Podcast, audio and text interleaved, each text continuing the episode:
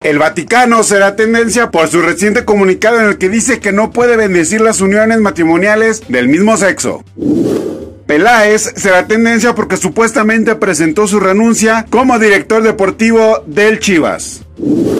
La película Ya no estoy aquí será tendencia porque la película mexicana no fue nominada a Mejor Película Internacional por la Academia.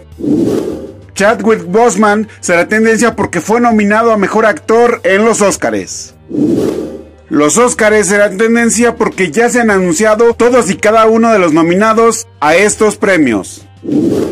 Todo esto es lo que será tendencia el día de mañana.